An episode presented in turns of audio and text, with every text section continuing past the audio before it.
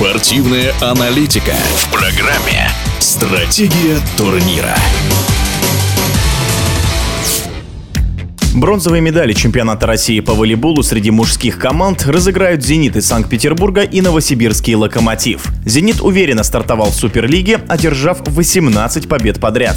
Однако многочисленные травмы в очередной раз помешали питерцам добраться хотя бы до финала, считает мастер спорта международного класса СССР Павел Борщ остановимся на этих травмах, которые действительно объективно повлияли на то, что команда не смогла в итоге добиться тех результатов, которые уже многие годы стоят перед командой и которые команда и клуб реализовать не могут. Кроме того, по ходу сезона в «Зените» произошла смена тренера. В отставку был отправлен Андрей Толочка. Специалист не справился с задачей. Я тоже как бы тренер в прошлом, в будущем, в настоящем. И мы как бы, ну, как понимаете, как врач врача там или еще кто-то там, артист артиста, да, комментировать работу тренера должен какой-то специалист, который не тренер, потому что завтра обрушится на этого комментатора тренера такое ведро и правильно сделают. Не могу я комментировать работу Солочка и не могу я дать оценку руководству клуба. Единственное, как бы жизнь дает нам оценку всем тренерам.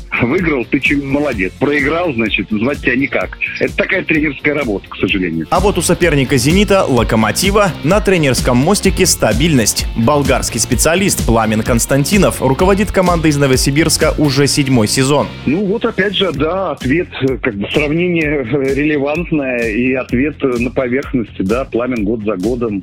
А, ну, это вот э, все эти, как сказать, штампы я могу повторить, потому что я с ними согласен, да, о том, что Пламен выжимает максимум, вот это все, подтягивает молодежь. Ну, э, кто-то с этим согласен, кто-то не согласен, кто-то больше знает, я вот в отличие от Питера, изнанку Новосибирска знаю меньше. Но то, что я вижу, действительно, Пламен дает результат. Теми игроками, иными игроками, может быть, даже на бумаге, на бумаге более слабыми игроками, чем те э, команды, против которых он играет и выигрывает. Поэтому, конечно, Пламен в порядке. И Новосибирск доверяет ему, что важно, кстати. 7 лет, да? То есть были же, наверное, и неудачные игры, и неудачные какие-то вещи. Здесь надо уметь терпеть, да? То есть если руководство не умеет терпеть неудачи тренера, то вот эта чехарда, вот эта смена, ну, шил на мыло бывает иногда. Бывает и хуже. А когда все-таки доверяют, э, и доверяют, э, ну, как сказать, не потому что кто-то там нравится, не нравится, а потому что понимают, что это профессионал, что он может объяснить, он может доказать свою правоту, и потом исправить какие-то вещи, которые не получились. Вот в Новосибирске все это происходит. Кто, на ваш взгляд, фаворит в борьбе за бронзу? Новосибирск боролся великолепно против Казани, имел все шансы. Снимаем в очередной раз шляпу, потому что опять были травмы.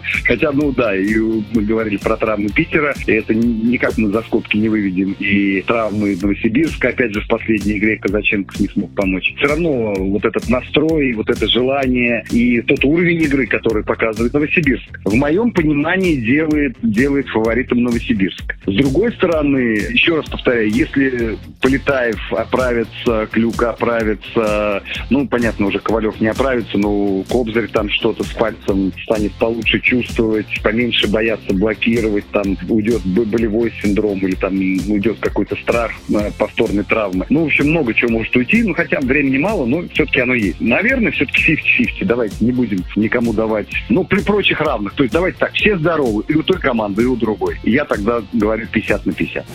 В эфире спортивного радиодвижения был мастер спорта международного класса СССР Павел Борщ. Стратегия турнира.